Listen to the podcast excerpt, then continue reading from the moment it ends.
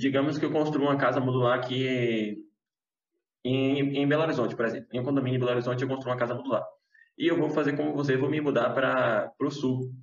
Teria como, eu consigo desmontar essa casa e reaproveitar, mesmo que não seja 100%, mas reaproveitar uma parte dessa casa para construir, usar essa, esse material para construir outra casa? Não, consegue. Ah, para quem está nos assistindo aí, pode procurar por, no meu site pela Casa de Aquário. Uhum. A casa de aquário ela está sendo construída, está sendo fabricada, está até finalizando agora lá em Santa Cruz do Sul. E no meio do ano ela vai ser transportada para cá, uh, no meio ou no final do ano, dependendo do, do, do, dono, do proprietário que vai ter uma demanda de mudar para cá, ele vai trazer a casa junto. O que, que, o que, que a gente tem que existem, é, existem... E aí como é que faz para trazer a casa? Existem Você desmonta dois... a casa toda ou como é que é? Você desmonta ela em módulos, né, de acordo com como ela uhum. foi concebida.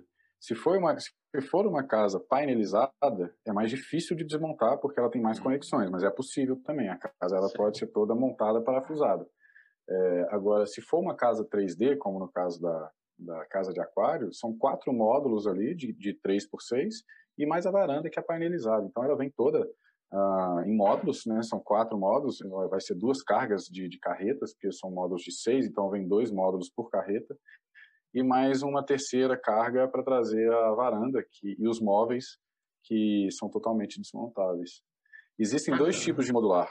Existe o modular permanente e, os, e existe o modular temporário. Então, Entendi. de acordo com o que você concebeu o projeto, você vai ter diretrizes de permanência ou de, de, de, de um edifício temporário.